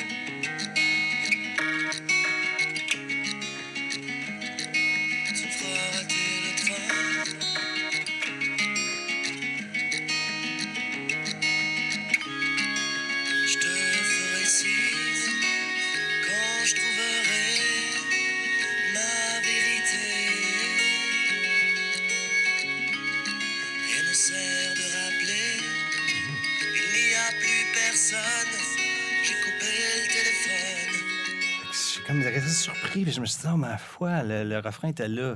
Cette chanson-là, dans le fond, est très spéciale parce que ce démo-là, je l'avais envoyé, je sais pas, à la compagnie de disque, je sais pas, puis ça a été.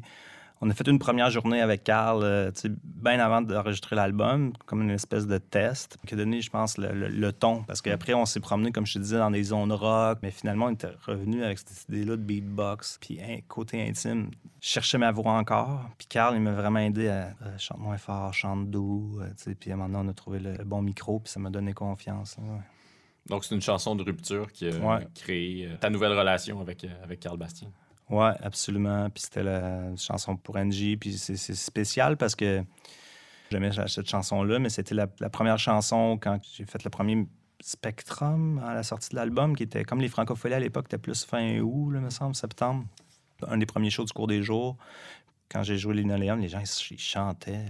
Ça, ça t'était pas souvent arrivé. Ça m'était jamais arrivé parce que, tu sais, même un peu Miss Ecstasy, mais tu sais, euh, je chantais pas vraiment que j'avais un vrai public ou en tout cas. Je chantais qu'il y avait des gens qui étaient là pour l'album. Ça, c'était une autre affaire. C'est pas comme, ah, on connaît Miss Ecstasy, on l'a vu à télé, à Musique Plus. C'est comme, OK, non, s'il chante ça, là, ça veut dire que l'album, il fait son chemin chez les gens. Puis là, j'ai senti de quoi. Je me suis dit, OK, la promesse que je me suis fait là, à 16 ans, de me dire, ouais, là, ça à 23 ans, ça marche pas. Je fais d'autres choses. Ou en tout cas, euh, là, j'ai dit, ah, ça pourrait peut-être arriver. Puis là, je trouve que ça a été ça le début de, de tout le reste. Mais quand même, au moment où tu termines le cours des jours puis que tu t'apprêtes à le lancer, tu es convaincu que tu signes un suicide artistique. On savait que l'album était comme. Bon. On était fiers de l'album, Ouais. ouais. J'ai dit ça parce que juste la façon qu'on l'a archivé, les- comment qu'on filmait en studio, on savait quand même, je pense que c'est se passait quoi. chose. ouais. Après ça, je savais pas si le public était pour être au Mm. rendez-vous, si euh, les gens étaient pour euh, catcher ça. Il est arrivé des éléments qui m'ont fait Oh my God, OK. Entre autres, à un moment donné, je me promène sur Mont-Royal. Puis finalement, je rentre dans un petit bar qui s'appelle euh, Le Baptiste, place que j'ai beaucoup été les années qui ont suivi. Puis il y a un gars, Didier, que je connais pas, il me dit Ah, t'es- Dumas. Puis là, il- c'est un hasard, mais il y a comme une guitare, là, tu sais. Puis euh, il joue un bout de genre. Je suis comme OK, c'est comme une autre affaire, là, tu là, ça Comme toi qui jouais du Jean Leloup jadis. Ouais, exactement. J'ai dit, OK, là, ça commence. euh, Puis ça a pris, euh, à part Musique Plus, qui, qui, qui- évidemment, qui me diffusait, tout ça, ça a quand même pris du temps là, avant que ça lève pour vrai, mais tout ça m'a mené jusqu'à des métropolis, là, quand même. Fait que quand t'as 23 ans, c'est assez cool, là, vraiment. Mais à, à quel moment tu comprends que, que ça se passe pour vrai, que cet album-là est un succès? Parce que l'album va prendre du temps à décoller, Mhm. mais quand tu te mets à jouer, par exemple, euh, dans une ville comme Sherbrooke ou euh, au Vieux Clocher de Sherbrooke, je blaguais tantôt, mais tu venais à peu près aux, aux Ouais. deux semaines. Peut-être un an après, euh, ça a commencé à être, euh, à être fort, mais je me rappelle la première année. Mettons, il est sorti en mai. Je pense que en décembre euh, 2004 aussi, j'ai monté le show solo parce que Mm. là, je, je veux aller euh, le défendre, l'album. Je veux aller me promener un peu partout au Québec. Je trouve que j'ai pas assez de shows. tu sais. À l'époque, même pour les, les diffuseurs, tout ça, c'est compliqué. Fait que euh, même que le bureau, à un moment donné, on est tellement pas de show, puis que le bureau croit tellement en moi qu'ils sont comme, OK, ben, on va produire des shows à Mm. l'extérieur de Montréal, chose qui se fait jamais. Sais, Habituellement, c'est un diffuseur qui jette le show. Fait qu'on a produit des shows à, à Trois-Rivières, euh, les cégeps, universités, tout ça embarque, puis il commence à avoir du monde. Mais je te dirais, je trouve que j'ai pas assez de show, puis c'est là que j'ai monté le show solo, qui est quand même très important dans, dans le cours des jours, parce que c'est à partir du show solo que j'ai senti là, que ça se passait, que le monde connaissait la- les tunes. J'ai commencé à faire des séries au cabaret, puis là, ça commençait à être plein. Puis tout ça était une espèce de build-up jusqu'à euh, Yves Pelletier m'appelle pour les aimants. Mm. On fait les, les aimants avec Carl. Tout ça culmine à euh, Tout le monde en parle qui vient de commencer. Mm. OK? Puis là, écoute, le monde écoute, tout le monde en parle. Puis à cause de Yves, euh, Guy, Oui. il RBO. capote sur le cours des jours. Il est comme, il est comme toi, là, euh, dans un mois, il vient, euh, tu sais, il vient pas juste à un show, il vient une coupe de show. tu sais. Puis il, il décide de m'inviter à, à Tout le monde en parle. Puis il fait une perfo, chose qu'à l'époque, il faisait pas. Mm. Il fait jouer gère, genre. Fait que le lendemain, écoute, c'est comme... Je me rappelle pas l'entrevue, mais je pense que j'étais de bonne humeur. J'étais whatever. J'étais super intimidé, là, mais le lendemain, ma vie change. là, parce que là, c'est vrai que tu vas à l'épicerie, puis là, c'est un autre, un autre niveau. là. Les aimants, ça a vraiment été aussi euh, très, très marquant.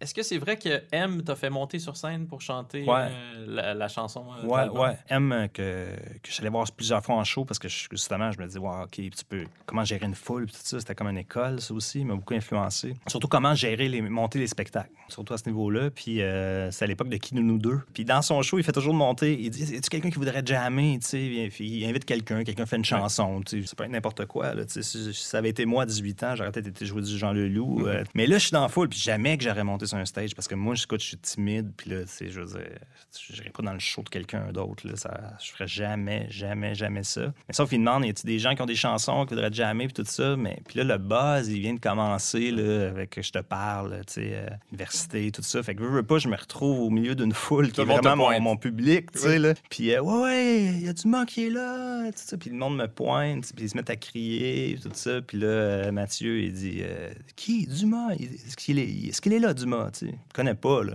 Puis là, toujours, le monde me pointe, les lumières sont allumées. Je dis Ok, je vais y aller, ah, je vais y aller, tu sais. Why not? L'adrénaline monte, puis je monte sur scène, puis là, la première chose qu'il me dit à l'oreille, pas dans le micro, il me dit ben, Tu me ressembles, t'es comme un cousin éloigné. Je suis comme. il dit OK, on joue n'importe quoi. Je suis comme Qu'est-ce que tu veux? Je suis comme Il y a un band, je suis pas pour apprendre une tune à un band, puis là, j'ai comme le flash de me dire Ah, la. la tu m'aimes ou tu m'aimes, la chanson de, des aimants, c'est quatre accords le refrain, puis c'est des pa-pa-pa. Fait que même les gens qui ne connaissent pas, puis on part ça, puis là, le, le Métropolis lève, tu comprends? C'est fou. Je suis comme, oh my God. Quand je suis sorti du stage, je dis, oh, j'ai tellement fait le bon quart de cette chanson-là. Les années qui ont suivi, Mathieu m'a presque toujours invité pour euh, faire des jams. Puis là, c'est une autre parenthèse, mais la meilleure fois, c'était euh, il m'invite, j'arrive au test de son. Il dit ben, Qu'est-ce que tu veux jouer? J'ai dit ben, Je sais pas. Là, je dis Qu'est-ce qu'on joue? Je sais pas. Je, pense à ça. Là, je check son setlist, puis il fait pas qui de nous deux, mm. qui est quand même une, énorme chanson ici. C'est un, de ses tubes. Un de ses gros, plus gros tubes au Québec. Là, on devrait faire ça, puis là, on se met à, délirer. Puis là, il dit, euh, il dit Tu devrais t'habiller en M. Fait là, il m'a passé son kit de M. Fait que là, j'arrivais comme en M, puis là, on jouait qui de nous deux? En tout cas, il y avait comme une espèce de. plusieurs niveaux, là. C'était vraiment très cool. Puis t'es aussi monté sur scène au Métropolis avec euh, Alain Bachung. Ah ouais, ça c'est euh, écoute, c'est incroyable parce que tu euh, C'est boucler la boucle quand même. Ouais, exactement, boucler la boucle. Deux choses qui ont bouclé la boucle dans ma vie, en tout cas dans ma vingtaine. Il y a Chiaga, je sais pas si on a le temps d'en parler. Ça, c'en est une. Puis l'autre, c'est Bachung. J'étais là aussi, j'étais très sous à Chiaga. Ah ouais? Eh, génial. Parce que j'avais bu de la bière de, backstage gratuite. ah wow. J'aurais pas dû. Mais je referme cette parenthèse. C'est ça la bière gratuite, des fois. faut modérer. J'avais pas assez d'expérience. j'ai reçu un appel. Ben, évidemment, moi, je suis, prévu d'aller au, pour le, show, mais finalement, j'ai reçu un, appel des, des, francopholies qui me disent euh, carte blanche à Bachung. Euh, je pense que j'ai été suggéré par les francopholies, comme artiste québécois. Ils me disent euh, bon, pitch des chansons que tu aimerais jouer. Fait que là, je, je le fais une coupe de suggestions, peut-être quatre suggestions. Le email me revient, puis ils me disent OK, monte euh, trois chansons. Fait que j'ai monté trois chansons. Je me rappelle pas exactement c'était quelle. Euh, probablement Osée Joséphine, parce que je l'avais dans mon répertoire depuis le CBGB de Victo. puis sûrement une chanson de fantaisie militaire, que pour moi, euh, c'est un, de mes, albums préférés à, vie. Puis je passe pour une caravane. J'arrive au test de son, je sais pas qu'est-ce qu'on va jouer. Puis là, ils me disent OK, on, on, fait Je passe pour une caravane. Fait que j'arrive sur scène, puis Bachung arrive avec des lunettes de fumée. Puis, tu sais, il me salue, mais tu sais, c'est pas chaleureux. Fait que là, on... le band part la toune. Fait que là, je me retrouve euh, au test de son dans un métropolis vide à chanter. Euh, j'ai vraiment l'impression que c'est comme une audition, tu comprends? c'est hallucinant. Devant le maître. Ben, absolument. Fait que euh, je fais la toune, je reviens dans la loge, euh, son directeur de tournée vient me voir et dit Ah, ça a été, tu sais, euh, on, l'a fait ce soir. Fait que là, je suis comme OK, cool. Je trouve ça spécial, pareil, tu sais. Puis euh, le show arrive le, soir. Heureusement, il y a Robert Charlebois qui est là, que je connais, parce que justement, on travaille avec la même équipe. Fait que là, puis il y a Christophe hmm. qui est là. Wow! Le, le, regretté Christophe. Le regretté Christophe, qui je me rappellerai toujours se fait payer content après le spectacle, avec une enveloppe. J'étais comme, waouh, ça, c'est l'autre niveau. Là, ça, c'est old school. Oui, absolument. Puis, euh, on fait la prestation. D'ailleurs, c'est sur YouTube. J'avais retrouvé une VHS. Euh, ça, va, ça a super bien été. J'étais super intimidé, mais pour moi, c'était comme euh, vivre un rêve. On descend dans les loges. Charlebois est là, Christophe est là. Finalement, on jase tout ensemble dans la loge privée de, de M. Bachung. Et Robert s'en va, Christophe s'en va. Puis je me retrouve seul avec lui à jaser pendant une heure. Puis j'ai jamais vu quelqu'un de généreux comme ça. Fait que finalement, je comprends que c'est de la timidité. C'est pour ça mm. que toute la journée, il y a ses lunettes. On a souvent parlé dans les entrevues sur Bachot, mais il y avait un côté euh, euh, social euh, peut-être plus difficile. Fait que finalement, je comprends que c'est ça. Avec du recul, il était juste, timide. Puis dans la loge, j'étais comme un rêve. On était comme. Il me parlait, je posais des questions sur ses albums, tu sais, puis il répondait. J'avais beaucoup de questions, évidemment, sur euh, ben, l'époque fantasy militaire avec Adrian Utley, qui est le Mm. guitariste de Party Shed, etc. Puis il me parlait de ça. Puis euh, en tout cas, j'ai eu la chance de, de- de- de passer une heure dans la loge avec Bashung. Fait que oui, ça, ça beaucoup une boucle, parce que quand tu, tu repenses au kid que tu étais à Victo, qui écoute du Bashung, euh, été très, très spécial. Quand tu réécoutes le cours des jours aujourd'hui, euh, qu'est-ce qui est encore présent euh, chez toi euh, dans le Dumas de cette époque-là, le, le Dumas de 2003? J'ai réécouté cette semaine pour euh, justement euh, apprendre peut-être des paroles que je peux juste m'assurer que je me rappelle, puis tout ça. Puis euh, en fait, le feeling que j'avais, c'est que j'étais- touché, en fait, de, de, qui j'étais à 23 ans. La mélancolie que j'avais, j'ai repensé. C'est un peu emo ce que je vais dire, mais j'avais comme de la compassion pour ce gars-là. C'est vraiment étrange.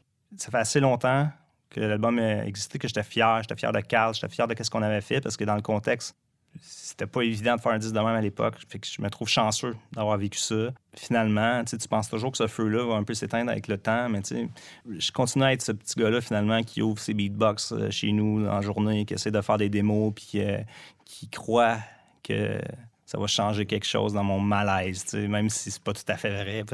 J'ai vu un documentaire sur Rick Ouais. Rubin, puis il parle de ça. Il dit souvent, ce qui est plus difficile pour les artistes, c'est qu'ils passent leur vie à se dire que quand ils vont atteindre le, le- le méga succès, euh, ça va tout régler finalement. Ouais, ils vont être enfin heureux. Enfin heureux, puis souvent, quand tu atteins ce, ce truc-là, tu te rends compte que c'est pas tout à fait le cas. Et là, tu deviens plus malheureux. Ouais, puis quand il a dit ça, j'ai dit, Hey, c'est drôle, c'est exactement ce que j'ai vécu Mm. quand j'ai fait tu sais, que je me suis retrouvé comme headliner francophone à Oshiaga avant Smashing Pumpkins. J'étais comme, OK, what's next? Après ça, je suis comme tombé dans une drôle de zone, je pense, puis je pense c'est ça qui a fait tenir les EP, puis tout ça. Mais ça sera un autre épisode. Un autre podcast.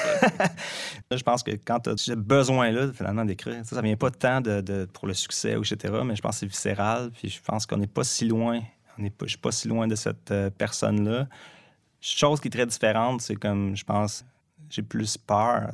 En vieillissant, c'est ça qui est dur de fighter. Plus tu vieillis, tu deviens étrangement, le monde va dire Ouais, mais là, ça fait plus longtemps que tu fais ça, tu dois être. Non, c'est l'inverse. Les shows, je suis plus stressé. Quand je sors des chansons, je suis plus stressé. On dirait que euh, une belle une insouciance qui vient avec un mode de vie de 23 ans où que tu te Mm. dis Bon, tu sais, whatever, j'ai rien à perdre en vieillissant. C'est ça que dans- je pense dans tous les métiers, c'est comme ça. C'est une des réponses, je pense, ça devient ce que tu as voulu. C'est pas laisser ces peurs-là te, te Ouais. ralentir. C'est ça le défi en vieillissant. Mais ta peur, c'est carrément de perdre ton métier, que ça aille mal à ce point-là, ou davantage de, de faire une mauvaise tune, de faire, un mauvais mauvaise- spectacle? Ouais, faire une mauvaise tune, faire un mauvais spectacle, tout ça, c'est, euh, ça, ça reste en moi. Ça. Je suis assez exigeant. Mais je- là, on dirait que depuis que j'ai passé 40, c'est moins pire, là, mais euh, je suis resté pour les shows du cours des jours. C'est étrange, je devrais pas. C'est comme un truc euh, sur un album de, de 2003 avec mon band de, l'époque. Déjà un album culte, c'est réglé. Je sais, mais je, suis- je suis stressé. C'est comme, c'est comme ça. Je me dis, ah, les gens qui m'ont vu euh, euh, autour de nos idéaux, vont- j'espère qu'ils vont apprécier. Whatever. C'est comme ça, mais sinon, il y a encore beaucoup de trucs qui restent, je pense. Le, le- le- J'avais la musique, euh, j'avais un malaise, mais je savais pas comment comme, trop le gérer. Fait que j'utilisais beaucoup euh, l'alcool. En vieillissant, je trouve que euh, je médite, je fais du sport, tout ça. Je retournerai pas à cet âge-là, Mm. peut-être, parce que. Mais c'est- vrai que j'étais pas super bien. l'album, il est ce que j'étais, là, tu sais, y a pas de doute. Puis l'autre d'après aussi. Donc, qui va être sur scène avec toi euh, pendant les, les spectacles du cours des jours? Dr. Tellier, évidemment. Ouais, euh, Dr. Tellier. euh, Parce qu'il y a quand même là. eu plusieurs équipes. là. Il y a eu Ouais. plusieurs variations autour du, du groupe, le cours Ouais, des jours. ouais, ouais, c'est ça. Mon, mon but avec ces shows-là, c'était de, de faire le cours des jours. Puis je me suis dit, ben là, tant qu'à être là, c'est c'est le band de, de tournée du cours des jours. Donc, Jocelyn Tellier, François Plante, À la base. à la base, qui était à l'époque, que j'appelais Sexy Postier, qui était postier, qui a quitté les, Oui. les postes pour la tournée euh, de Fixer le temps. Et qui a fondé le groupe Hello Postier. euh, Ouais, euh, oui. Avec Martin hey, Pellan, Oui, Sonny absolument. Duval. absolument. Chicago Bye Bye, une excellente chanson Ouais. que je redonne souvent. Absolument, Pour absolument. je sais pas quelle raison. Absolument. Puis euh, il va y avoir Vincent Réel qui a, tra- qui a fait beaucoup de clavier sur le, co- le cours des jours. Puis il va y avoir Jean-Philippe Goncalves. Qu'on découvrait à cette époque-là comme Qu'on batteur. découvrait, absolument, qu'on découvrait à cette époque-là comme batteur. Il a fait la tournée euh, du cours des jours avec moi. Puis euh, c'était un des, des éléments déclencheurs pour faire les shows aussi, parce qu'on s'est vu dans un contexte par rapport euh, pour une- la fête d'un ami. Puis euh, Jean-Philippe me disait qu'il était plus dans une année de transition, ben, pas de transition, mais de réflexion. Le- Jean-Philippe s'est rendu, euh, tu sais, euh, il travaillait beaucoup avec le cirque. euh, Ouais. Il a une carrière incroyable. Puis euh, j'ai senti qu'il avait peut-être le goût de jouer live. Fait que là, j'ai dit, ah, ben, est-ce que tu le ferais, tu sais? Puis. euh, T'as vu une opportunité, J'ai vu une opportunité, puis ça a, comme, ça a comme fait un déclic parce que j'avais. euh, c'est ça, j'avais le goût de rejouer avec, euh, avec les gars. Fait que c'est ça le groupe. Puis Carl, on s'est parlé, j'ai appelé, j'ai dit, bah, check, il y a ça qui est en, en chemin. Tu veux-tu jouer? Ben, c'est quand même du travail, monter tout ça, puis tout ça. Puis Carl, il était comme. Je vais aller voir le show, puis ça va être cool. Puis j'ai dit, yeah, OK, parfait, on fait ça comme ça. Ça sera un, ça sera un hommage. Il vient, de lancer un, dommage. il vient de lancer un EP. aussi. Exactement. Fait qu'il était, il était comme occupé, puis il avait pas besoin de, de retourner là. Fait que c'est cool, tu sais. Je pense que ça va être, Mm. ça va être cool qu'il soit dans la salle. Dumas, deviens-tu ce que tu as voulu? Est-ce que tu as trouvé ta vérité? Écoute, tu m'aurais posé la question en 35, je t'aurais peut-être pas répondu à la, à la même chose, mais je pense que oui. Parce que euh, je suis devenu ce que j'ai voulu. On revient souvent à ça, le gars de 16 ans qui voulait euh, faire euh, la chanson en français, faire sa marque à quelque part, puis whatever ce qui est arrivé, je trouve que je suis fier de ce que j'ai fait dans ces années-là. Puis je me trouve privilégié de, faire encore ça, comme je te disais avec nos idéaux, mais surtout, je restais moi-même, tu sais. C'est toutes les histoires de musique qu'on entend. Les, les- Fait que ça, je, suis- je suis fier de ça. Puis après ça, ben, c'est sûr que j'ai des regrets comme tout le monde. sais, Comme euh, quand j'avais 16, 17 ans, 18 ans, même, je pensais beaucoup à la France. Puis j'ai essayé la France. Puis à un moment donné, j'ai fait comme, OK, je pense, euh, j'avais plus l'énergie. euh, mon fils est né. euh, tu sais, je- je- je- Fait que, tu sais, des fois, tu te dis, bon, est-ce que j'aurais pu. euh, Mais la vie est comme ça. Puis, euh, ouais, j'ai quand même. quand même j'ai quand même- je pense que je suis devenu ce que j'ai voulu, en tout cas. euh, un front, pour citer l'autre chanson. Et non pas un roadie. Ah. Mais à chaque jour, ça rejoué. Je rejoue ça tous les jours. Je sais pas, les, tes invités doivent t'en parler. tu Les buts changent aussi. euh, C'est un peu l'idée aussi de, de- Mais ouais, je pense que ouais. Je pense que, en fait, tu me demandais qu'est-ce que j'ai pensé quand j'ai écouté l'album. J'aurais le goût de dire à ce gars-là, tu prends ça cool, man, ça va bien aller, tu sais. Puis tu me crées pas, là, mais j'arrive du futur, là, j'ai comme 41 ans. Puis. euh, Quelques on- petits cheveux gris. Absolument. Puis on fait encore des shows. tu sais, Au final, des fois, je me dis, my God. tu sais. Souvent, je check mes, mes idoles de l'époque. Je dis, OK, qu'est-ce qu'ils faisaient à 41 ans? tu sais? Puis euh, je me dis, ah, c'est quand même cool. Là, tu sais, je suis comme, ça, ça va bien, j'ai des projets, etc. Puis je me sens quand même euh, inspiré encore. Fait que à suivre. Moi, j'ai vraiment l'impression de, de devenir ce que je voulais devenir quand j'interviewe des créateurs que j'admire depuis aussi longtemps que, que je t'admire. Ah, t'es gentil. Steve, euh, c'était une entrevue de rêve, vraiment. Merci beaucoup. Merci j'ai très hâte de voir euh, le spectacle, au moins deux fois, peut-être plus. Merci.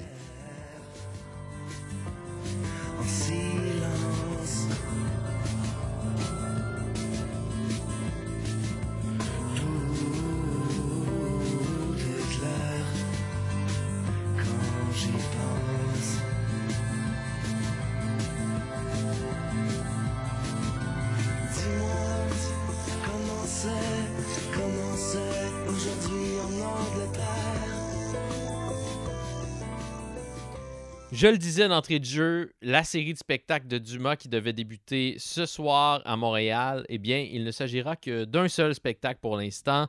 Les autres représentations ont été remises à plus tard. Même chose pour les spectacles qui devaient avoir lieu à Québec. Pour tous les détails, visitez le www.dumasmusique.ca.